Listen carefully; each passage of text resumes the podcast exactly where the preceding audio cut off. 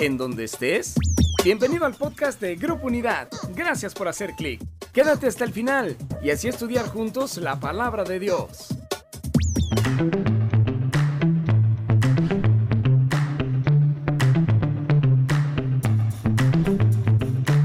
Grupo Unidad, felicidades. 40 años.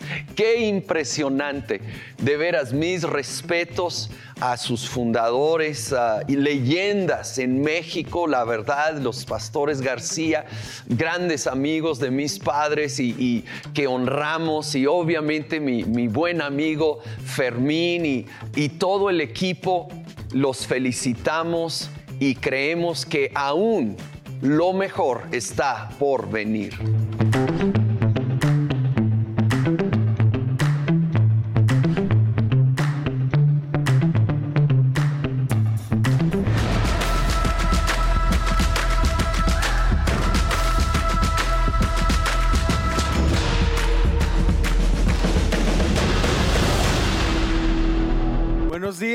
Buenos días. ¿Cómo está la iglesia? Dele un aplauso al Rey de Reyes. Qué bendición estar aquí.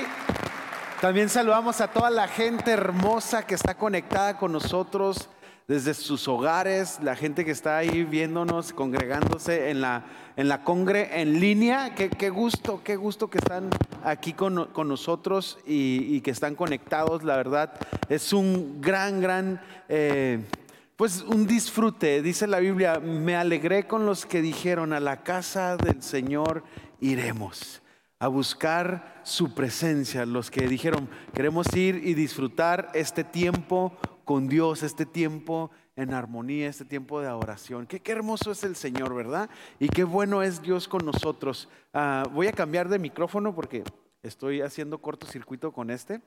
Eh, gracias, chicos. Ah, y bueno, vamos a, continuar. Y antes de, comenzar con, con la palabra, yo estoy muy contento porque la iglesia se sigue moviendo, la iglesia sigue obrando aún a través de las circunstancias, a través de todo este tiempo que hemos estado viviendo. Y aquí eh, hay, un buen amigo que está aquí con nosotros. Él, trabaja en el área de Nueva York. Eh, él, es, él, y su familia, su esposa, están aquí también en un equipo. Él, es es de Nueva York, pero es de Puerto Rico. Ahorita les voy a decir cómo se dice lo que él es, ¿no? Pero trabaja con familias, trabaja, hay gente que piensa, ¿A poco en Estados Unidos hay hambre, hay necesidad, hay niños en situación de calle? Sí, en Estados Unidos, en Nueva York, él está llevando un ministerio en el cual ah, lleva comida, lleva atención eh, emocional, psicológica, pero sobre todo lleva esperanza a los corazones. Ahí Ten Ministry es como una tienda, como una, una casa de campar, como el tabernáculo, un lugar de encuentro para que las familias se encuentren con Dios. Y quiero pedirle al pastor Jason que venga para acá y saluda a la iglesia y ore también con nosotros. Damos un aplauso a Dios por su vida.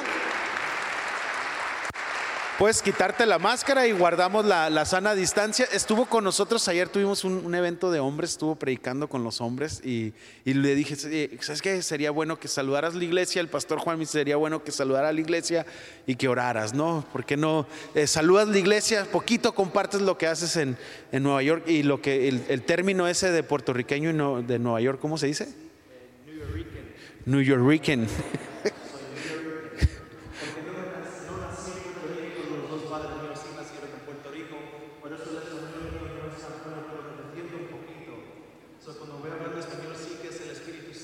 York.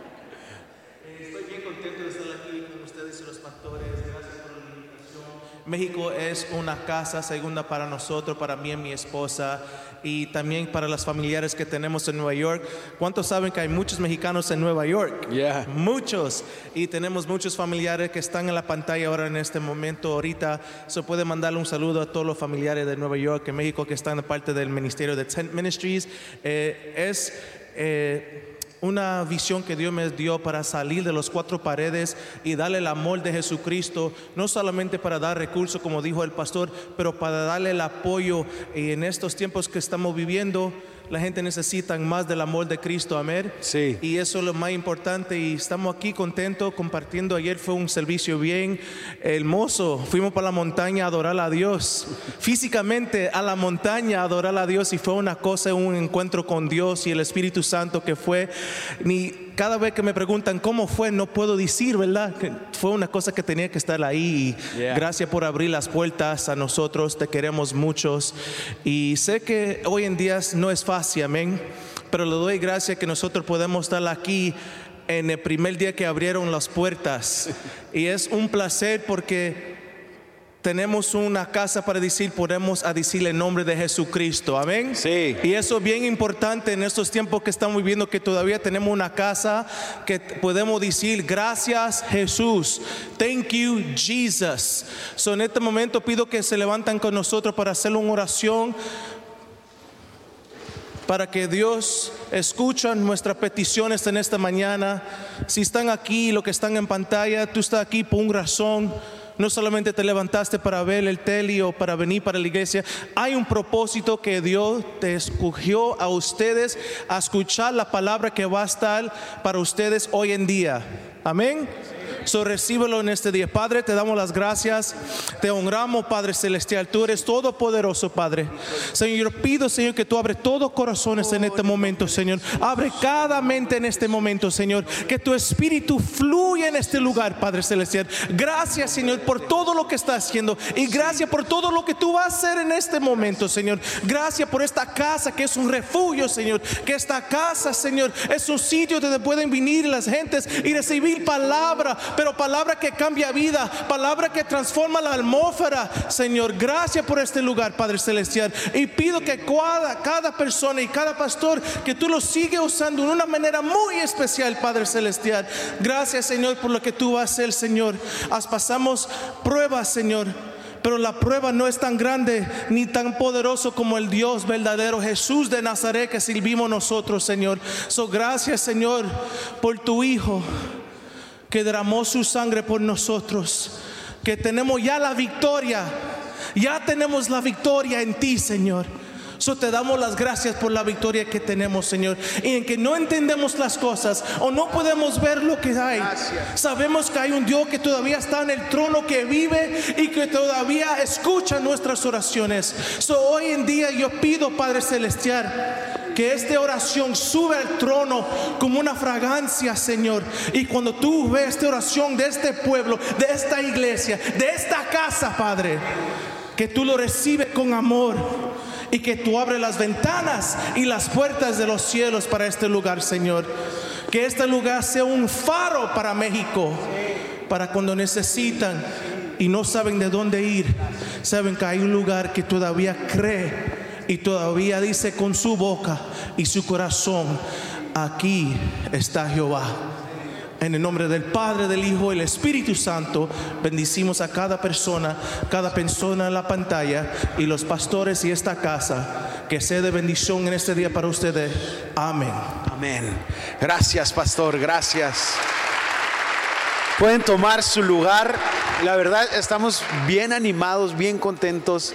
Y como decía el pastor Jason, ayer tuvimos un entrenamiento para hombres, igual hombres de honor. Si tú, si tú no te enteras de esto es porque a lo mejor no te has conectado a, hombres de honor, te invitamos, están sucediendo cosas espectaculares. Y, queremos que tú seas parte de esto. Y bueno, hoy vamos a, a tocar un tema muy interesante. Acabamos de, de cumplir un año, el 18 de marzo, de la primera persona en México que muere por COVID. Y esto se ha incrementado de una manera impresionante. Hemos tenido un año ah, difícil. Para algunos ha sido trágico. Hemos perdido personas, eh, seres queridos, gente muy cercana a nosotros, familiares, esposos, eh, amigos, padres. Eh, en este año hemos tenido esa circunstancia. Para algunos ha sido muy trágico no cruzar a Estados Unidos eh, y, no poder ir allá para algunos, ¿no? Eh, para otros eh, no ha sido tan trágico, pero los niños en casa, en la escuela, los padres trabajando desde casa, home office, Y de repente toda esta circunstancia eh, económica, eh, de salud, las familias han entrado en, un en una, en una eh, choque, de, porque como no convivían tanto tiempo, pues ahora que están más tiempo, es, ha sido un tiempo, un año interesante para toda la humanidad. Y esto ha disparado en la sociedad una ansiedad, una depresión, o, pensamientos de desesperanza, de hoy nunca va a pasar esto, porque nos dijeron que ah, para, para febrero, para, perdón, para abril, para mayo se acaba, y no, o sea, ya cumplimos un año.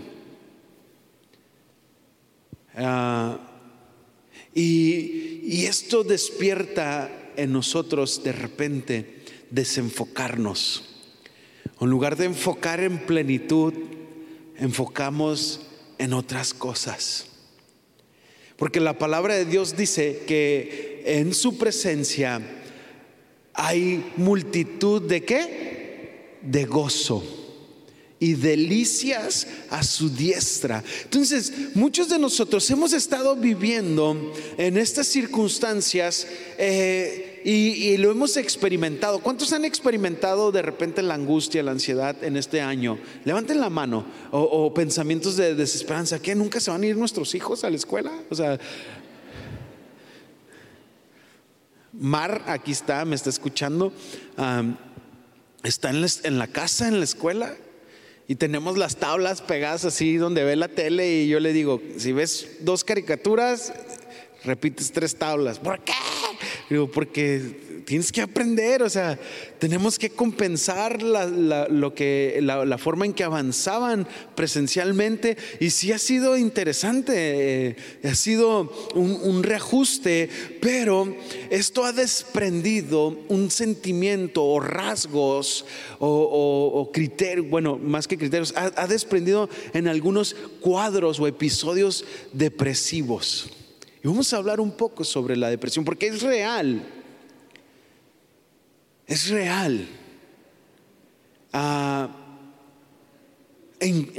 también en los cristianos.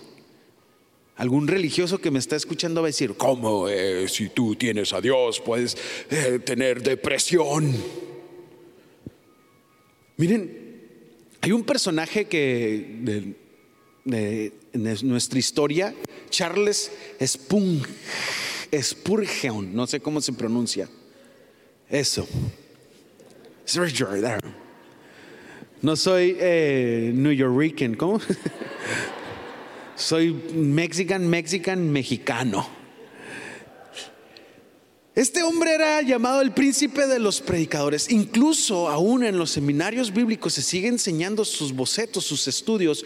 Y, era un, es un personaje que impactó a la iglesia, pero sucedió algo el 19 de octubre de 1857 en un, en un, en un salón gigantesco. Había 12 mil personas reunidas. Él predicaba y de repente una persona malvada grita, incendio.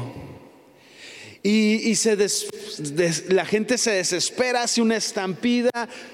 Mm, era una mentira, no había ningún incendio. Mientras él predicaba, esta persona hizo eso. Siete personas murieron, 26 personas quedaron lisiados, permanentemente afectados.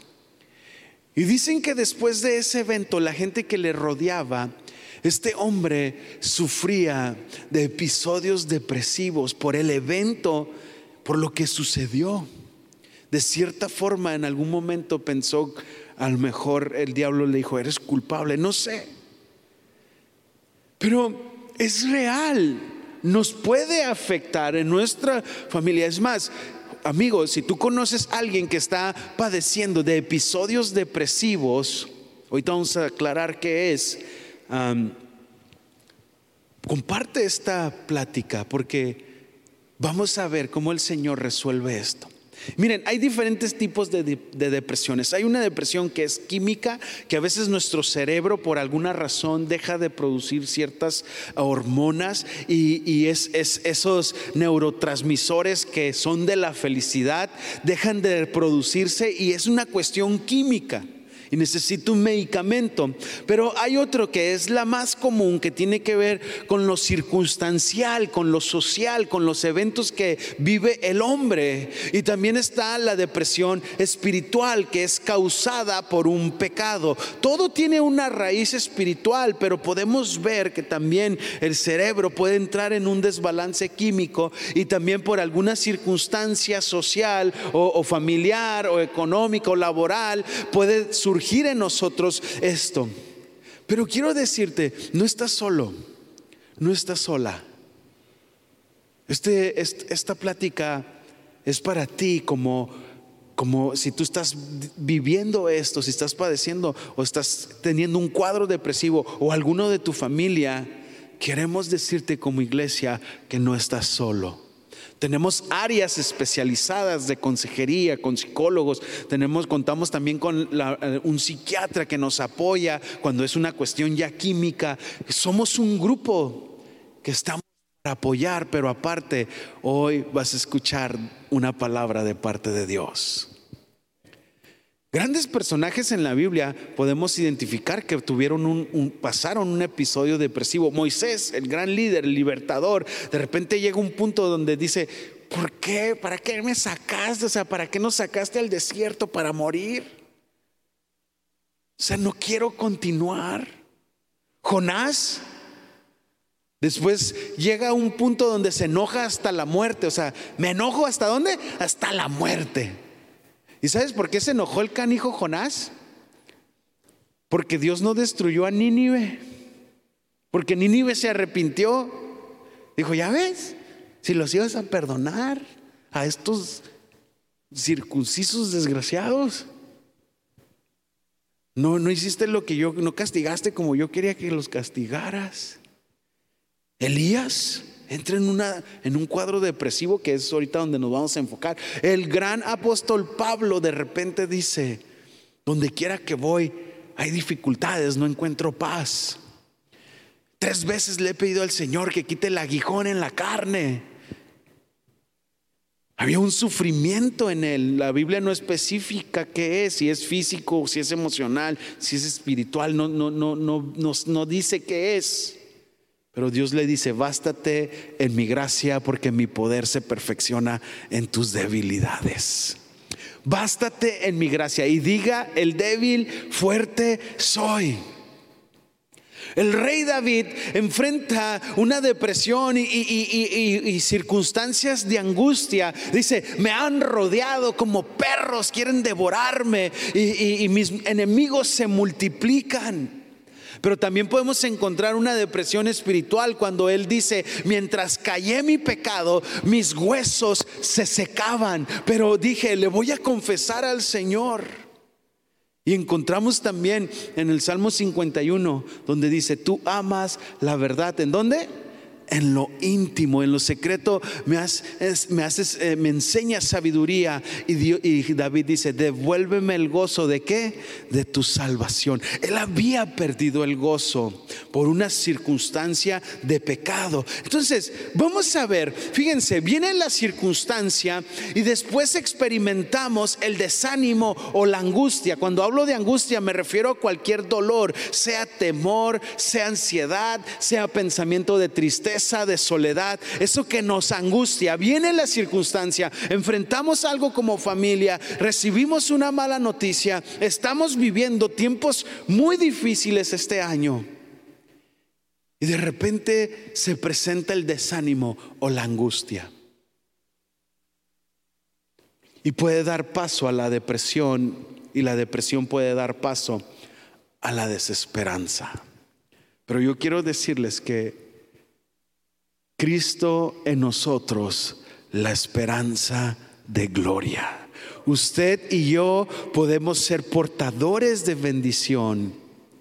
Incluso usted que está padeciendo esta circunstancia, Cristo en nosotros es la esperanza de gloria. Veamos algunos rasgos de un episodio depresivo. Y digo episodio porque luego la gente dice, ¡ay, tengo esto! Entonces estoy deprimido. No, son rasgos. Puede que estemos viviendo un cuadro, puede que estemos padeciendo esto. Para que sea una depresión tiene que cumplir ciertos criterios y por cierto tiempo. Pero, por ejemplo, un pensamiento depresivo o un rasgo depresivo son pérdida de interés. Entonces despertaba y decía, wow, ya, ya, ya es domingo, voy a ir a servir. O ir a la congre. Y ahora que ya abrimos, ay, pues mejor me quedo aquí. No, no le estoy tirando piedras a los que nos están viendo por internet. Pero perdemos el interés de algo que antes disfrutábamos. Tenemos trastornos del sueño. Unos duermen de más, o sea, tienen sueño todo el tiempo. Otros no duermen, tienen insomnio. Y están, piense y piense. Y ya me voy a dormir. Y, cierra los ojos y luego piense y piense. Sufre y sufre. Sí, sí, me explico. Y no duermen por estar piense y piense sufre y sufre. O duermen de más es mejor dormido que despierto. Pensamientos de muerte. la persona que duerme de más prefiere dormir su emoción, su tristeza, porque despierto duele. Aquí duele adentro. La angustia ataca el temor, el dolor, la decepción.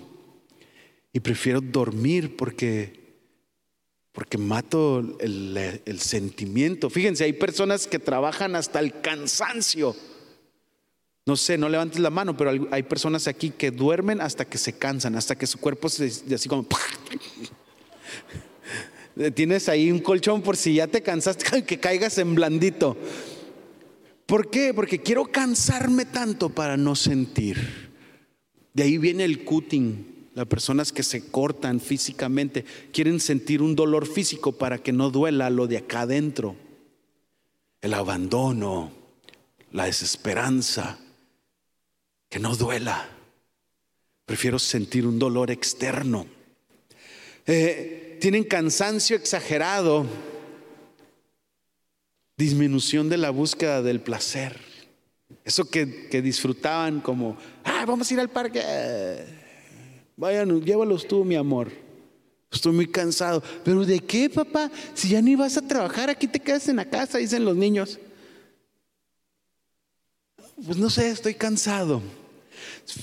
Si, vemos aquí los rasgos, ¿conoces a alguien así o estás viviendo con esto? Mira, Elías. Elías tuvo esta circunstancia después de una gran victoria. El pueblo de Israel se había mezclado con la cultura de los pueblos donde él estaba, donde él habitaba, y, se habían mezclado a adorar a, a los dioses de Baal. Y Elías, lleno de Dios, lleno del Espíritu Santo, dice, ¡Hey pueblo, reaccionen! ¿Cómo que están adorando eso? Y desafía a los profetas de Baal. Y el desafío fue tan grande, le dijo, miren, vamos a apostar de vida no va a ser de mentis. ¿Cuántos jugaban canicas de amentis? De que, de, aneta, de, verdad, de, de verdad o de mentis, decía yo cuando estaba niño. No, de neta, o sea, de 10 canicas, órale. O sea, Elías dijo, tu vida contra mi vida y no te me vas a rajar. Ay, le salió lo ranchero, ¿ah? Ustedes también. Es una canción de Vicente Fernández, que así empieza, ¿no? Y los retó a vida. Y comiencen ustedes. Y cuando ellos, el reto era, pusieron un holocausto y que el fuego del, Dios vivo, o sea, el Dios que estuviera vivo, lo consumiera. Y los profetas de Baal empezaron a adorar y, uh, hacer todo, y, no, pasaba nada. Y Elías le decía, ¿qué onda? ¿Se fue por los burritos tus dioses o qué? O sea, se burlaba de ellos. Creo que están sordos, griten más fuerte. Los profetas de Baal se cortaban para ver si la sangre hacía reaccionar a sus dioses hechos por manos humanas. Y no reaccionaron. Y Elías dice, traigan mucha agua, llenen de agua aquí siete vasijas de agua, empapó el lugar. y oró al Dios vivo y el fuego de Dios descendió, consumió, dice que lamió. No sé si usted es bien naco como yo, pero a veces yo lambo el plato. Está bien bueno.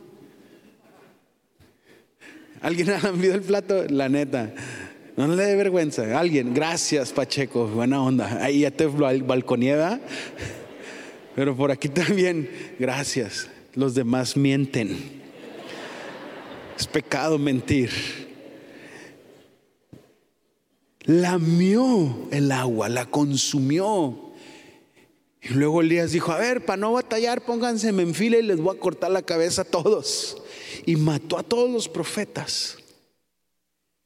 Pero tuvo una depresión post victoria. De hecho, tenemos que estar atentos con este mensaje. Fíjense bien, y, voy a hacer un paréntesis en esto. No recuerdo cuál era el nombre de este general de Estados Unidos, pero un general famosísimo en la Segunda Guerra Mundial dijo que el momento más vulnerable de un ejército es después de una gran victoria. Por eso él a, su, a, su, a los que él comandaba, a los que él dirigía, después de una gran victoria, los ponía a prepararse para la siguiente batalla. Algunos se ponían a celebrar y ponían, y es el momento más vulnerable. De hecho, Jesús dijo, cuando tú termines algo, solamente di, siervo inútil soy, porque hice lo que mi Padre me dijo que hiciera. Estoy listo para la siguiente misión. ¿Qué sigue Dios? ¿Qué tengo que hacer? La Biblia nos dice, estar firmes. Bueno, Elías tuvo una gran victoria y después vino una distorsión en la vida de él, un agotamiento físico, una soledad, una autolástima, autocompasión. Pero ¿por qué? ¿Por qué se aisló? ¿Por qué tuvo esa desesperación y vamos a ver por qué. En 1 Reyes 19, del 1 al 4, después de esta gran victoria, dice el verso 1, y cuando Acab llegó a la casa, le contó a Jezabel todo lo que Elías había hecho, incluso la manera en que había matado a todos los profetas de Baal. Entonces Jezabel le mandó este mensaje a Elías, que los dioses me hieran, incluso que me maten, si mañana a esta hora yo no te he matado así como tú mataste a ellos. Vino una circunstancia, vino una amenaza. A lo mejor hay un diagnóstico que te amenaza, a lo mejor hay un papel de divorcio que te amenaza, a lo mejor hay una discusión, una circunstancia con un hijo, una, una enfermedad crónica, a lo mejor viene una amenaza sobre tu vida. Elías la escuchó. Después de esta gran victoria, a lo mejor tú y yo cuando leemos la Biblia podemos decir, ay, ¿por qué Elías se acaba de matar un chorro y ver cuántos han visto que el fuego descienda y consuma algo? Yo no lo he visto. Elías acababa de vivir eso, pero escuchó, puso atención, desenfocó de la plenitud a la amenaza. Y muchos hacemos eso. De hecho, la palabra de Dios nos exhorta, puesto los ojos en Jesús, el autor y consumador de la fe. Poner la mira, dice Colosenses, el apóstol Pablo a los Colosenses, en las cosas de arriba, no en las de la tierra, porque muertos sois y vuestra vida está escondida en Cristo. Pero tenemos que fijar la mira. Pero Elías, igual que muchos de nosotros, porque yo he bajado de repente la mirada, escuchó la amenaza. Fíjense lo que dice el verso 3. Elías tuvo miedo y huyó para salvar su vida. Se fue a Berseba y cuando de Judá, perdón, a Berseba, una ciudad de Judá, y dejó ahí a su sirviente. Luego siguió solo. Sentimientos de soledad. Siguió solo por, bajo un desierto solitario se sentó bajo un solitario árbol de retama. Un árbol de retama es como un chamizo, un arbusto. O sea, ni sombra da casi esa onda. Tuvo que acostarse, tuvo que tirarse ahí. Y fíjense lo que pidió. Y pidió morirse. Basta ya, Señor, quítame la vida porque no soy mejor que mis antepasados que ya murieron. Sintió morirse, quería morirse y comenzó a compararse La ansiedad distorsiona la realidad. La, la, ansiedad no le permitía ver lo que acababa de vivir con ese Dios maravilloso que hace que baje un fuego que consume. La ansiedad distorsiona, no deja que haya un racionamiento emocional. O sea, la emoción a veces no nos permite ver la realidad, no nos permite razonar. La emoción no nos permite tener ese pensamiento claro y caemos en pensamientos de desesperanza. Pero veamos la solución de Dios ante un cuadro depresivo o ante la angustia. Primero que nada, Dios trata con él en sus necesidades físicas. Y muchas veces nosotros como cristianos, y lo compartí ayer con los hombres, queremos atender la gente en su, área emocional y espiritual y ignoramos lo físico. A mí me cae bien gordo que llegue alguien y pida que estás comiendo un taco y, ves que llega alguien y estás entre brothers y alguien le pide de comer, eh, me me da un taco. Y luego el hermano, como es muy espiritual y sabe que la necesidad espiritual es más grande que la física, le dice, déjame orar por ti. Cómprale un taco. Tiene hambre. Y después ora por él. O sea, pero es más importante el espíritu porque, cálmate, cállate ya. Cómprale un taco démosle de comer. Dios lo hizo, Primera Reyes 19:5. Entonces se acostó y durmió. Me quiero morir. Y se quedó dormido como algunos de ustedes. Mientras dormía un ángel lo tocó y le dijo, levántate y come. O sea, Dios atendió su hambre. Había caminado de una ciudad a otra, dejó a su siervo, se fue solo. Ay, estoy bien triste, me va a matar la vieja esa desgraciada Jezabel. O sea, iba agüitado, no comió, no tomó agua, llegó, se plantó en un árbol que ni sombra da. Tiene hambre. Dios sabía, Dios se encontró con Elías donde estaba. Él fue a la necesidad. Dios está contigo, familia. Dios va contigo. Iglesia, necesitamos ir con ellos.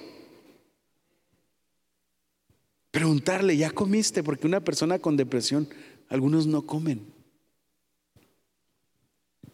El cansancio. Fíjense, este hombre, Vincent Lombardi, director técnico, no sé si es director, ¿cómo se? No, los, de fútbol americano no son directores técnicos, ¿verdad? Es el coach, el, el, head coach, el jefe de coaches de Green Bay Packers, o los empacadores de Green Bay, o los queseros, porque tienen un queso en la cabeza. ¿ah? Dijo esta frase, la fatiga hace cobarde a todos. O sea, el cansancio en un hombre, en una mujer, el cansancio emocional, espiritual, físico, lo estaba viviendo Elías te acobarda. Pero Dios le dice, come, atiende su necesidad física, descansa, durmió, descansa. Vengan a mí todos los que están cansados y llevan cargas pesadas, Mateo 11, 28.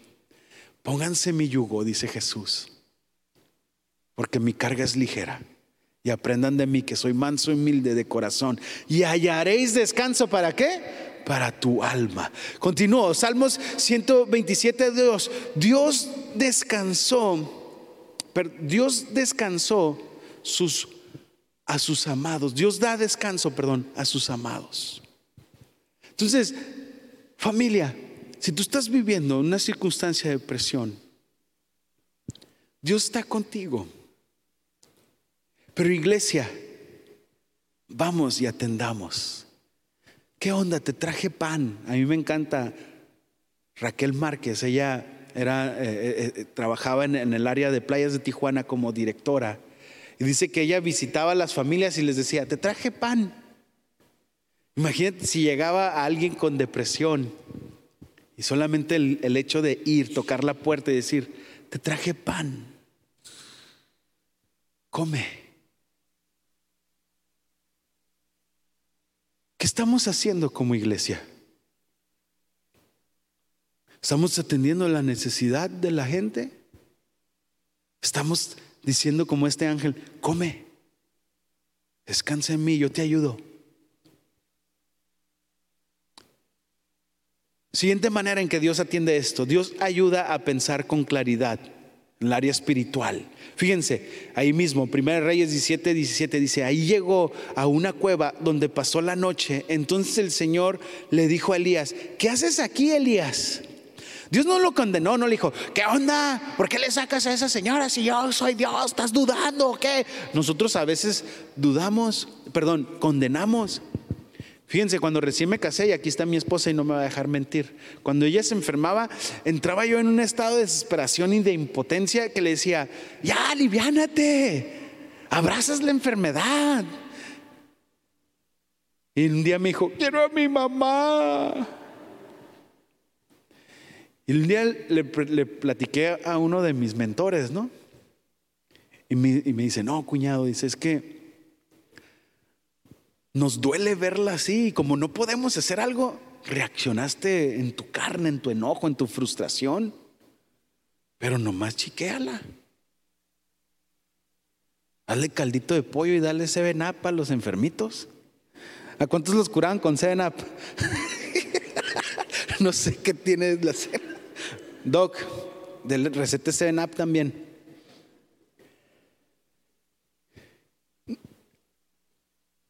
Dios le dijo, en lugar de condenarlo y decirle, abrazas tu, tu miedo, abrazas tu enfermedad, abrazas la depresión, declárate libre y todas esas cosas que decimos los religiosos, Dios le dijo, ¿qué haces aquí? Lo llevó a pensar. Es que Jezabel, ah, ok, vamos a la raíz de tu problema. Es que Jezabel, eh, ah, Jezabel es provocadora, el espíritu de Jezabel es, es manipulador, es provocador, eh, entra en la mente y, te acobarda, provoca ansiedad. Pero las preguntas te llevan a un análisis. A ver, ¿qué, qué pasó? ¿Qué hago aquí? Pues no sé, Dios me dio miedo. La, la vieja esa me dijo que me iba a matar. Tiene mucho poder. A ver, pero ¿qué, pasó? ¿Qué más? Trae aclaración. Pues sí, pero tú eres más poderoso, ¿verdad, Dios? Sí, pues yo soy más poderoso, mijo. ¿Qué haces aquí? Cambió su perspectiva, cambió su forma y lo llevó a una acción. Dios quiere desarrollar una relación basada en la gracia, no en la condenación.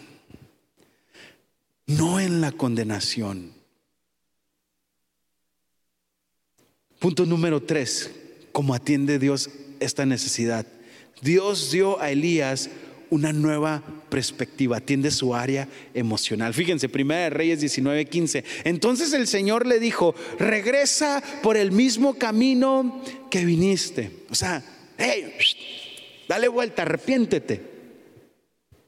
Sigue hasta el desierto de Damasco. Cuando llegues ahí, unge a Asael para que sea el rey de Aram. Después unge a Jehú, nieto de Nimsi, ahí hay unos nombres y va a ser mamá, para que sea rey de Israel. Y unge a Eliseo, hijo de Safat, de la tierra de Abed Meolah, no sé cómo se lee eso, para que tome tu lugar como profeta. ¿Qué está haciendo Dios? Le está dando una nueva perspectiva, le está dando propósito. Por eso te insistimos que sirvas. Porque cambia tu perspectiva al servir al Dios vivo, al Dios grande, al único Dios verdadero, al bendecir otras familias, al atender la necesidad, al cumplir tu propósito. Dios te enfoca en plenitud. Y luego dices, ay, ¿a poco puedo predicar yo? Oye, me escuchó lo que le dije. Ni sé de dónde salieron estas palabras. Oré por él y, Dios lo de repente escuchas testimonios de personas que encuentran propósito.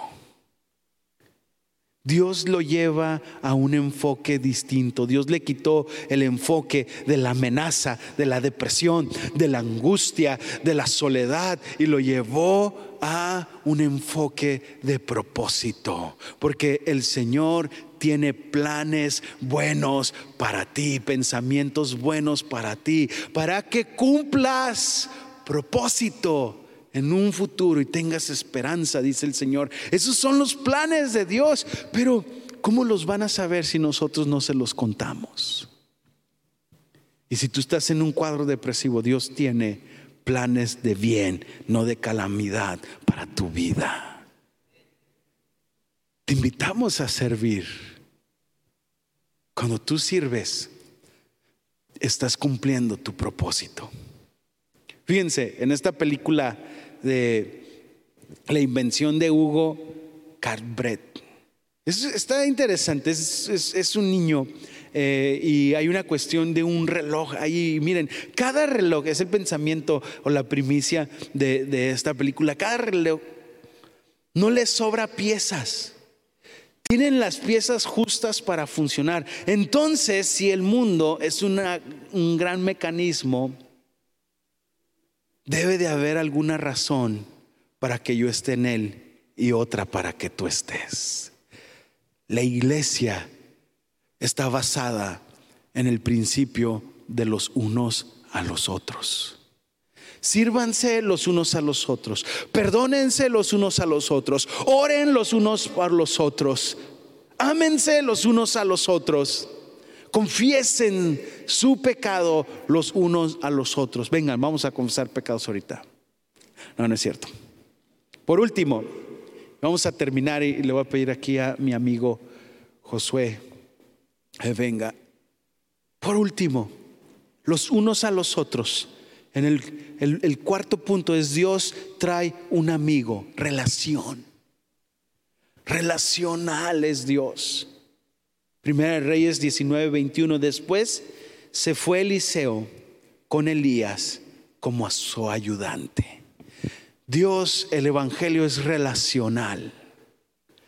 La gente que está pasando por angustia, por un cuadro depresivo, necesita la iglesia. Como decía el pastor Jason, salir de las cuatro paredes, llevar pan a tu amigo Entramos por un café.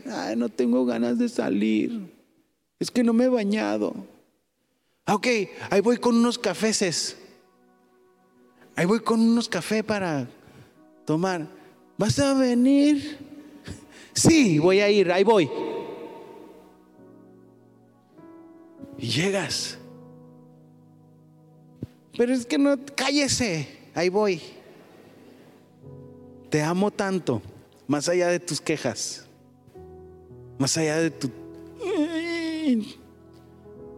Lo peinas. Fíjense, este hombre, me dijeron cómo se pronunciaba, pero lo voy a intentar. Howard Hughes, o Hughes, o no sé, ahí está en la pantalla.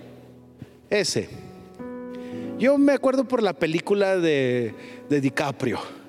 Magnate en el cine norteamericano empresario impresionante en la aviación. Y él, con toda la opulencia que podría él vivir, daría todo mi dinero por tener un buen amigo.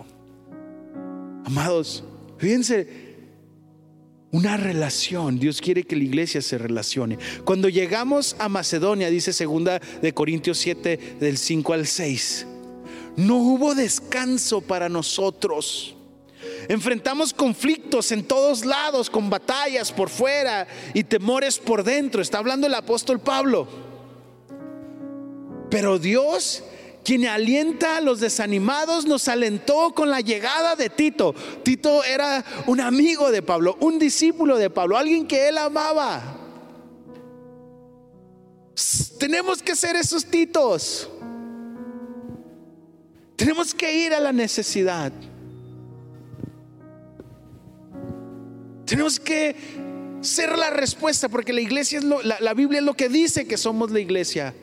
Cristo en nosotros, la esperanza de gloria. Vayamos. Vayamos. Amados, si en algún momento en este, en este tiempo tú has, has fijado tus ojos en algo que no es Cristo, y estás padeciendo angustia, tristeza, enfoquemos en Él. Hay un himno que siempre me ha ministrado desde niño. Y le dije a los muchachos, ¿se lo saben? Me dijeron que sí. No estaban preparados, pero tenemos un gran equipo que se llama Fija tus ojos en Cristo. Quiero que cierres tus ojos, ahí donde estás, en tu casa, eh, eh, no sé si estás en la sala, en una oficina, estás con tus hijos. Tómense este tiempo. Igual ahí, a mí me ha sucedido cuando yo estoy viendo la predicación en la casa, a veces estoy haciendo otras cosas. Deja lo que estás haciendo. Te estoy viendo, déjalo. Deja el hat ahí a un lado. Cierra tus ojos. Y Dios hoy nos invita a enfocar en plenitud. Y dice que toda la plenitud de la deidad de Dios habita en Cristo Jesús, Señor nuestro. Cierra tus ojos, deja que este himno, porque la Biblia nos dice que nos animemos con cantos, con salmos, con himnos. Quiero que este himno ministre tu corazón a través del Espíritu Santo.